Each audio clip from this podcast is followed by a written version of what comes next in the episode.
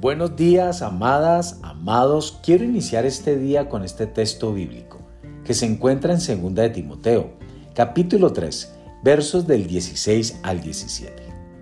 Y nos dice, Toda la escritura es inspirada por Dios y útil para enseñar, para redarguir, para corregir, para instruir en justicia, a fin de que el hombre de Dios sea perfecto, enteramente preparado para toda obra buena.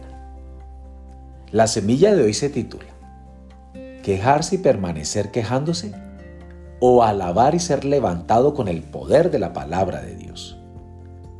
Escuchen bien, quejarse es pecado.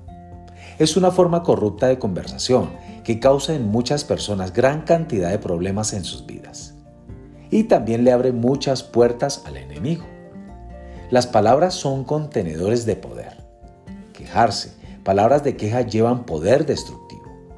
Esto destruye el gozo a las personas que se quejan y también pueden afectar a las personas que lo escuchan.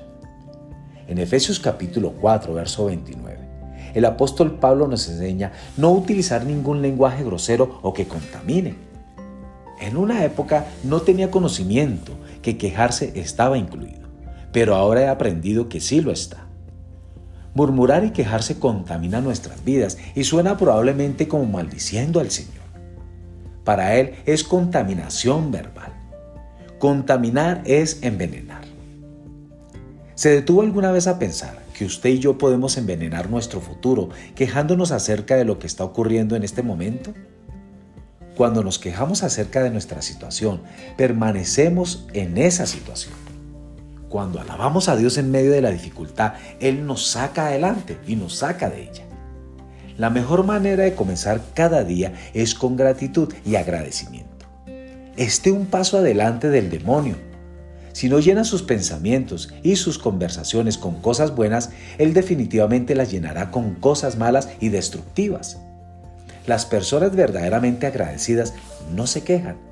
Están tan ocupadas siendo agradecidas por las cosas buenas que no tienen tiempo para darse cuenta de las cosas por las cuales se deberían quejar. Alabar y agradecer es poder, es bueno. Quejarse y murmurar nos lleva a la muerte. Amados, amadas, recuerden esto. Las palabras nos justifican o nos pueden condenar. Que hoy tengan un día de mucha bendición.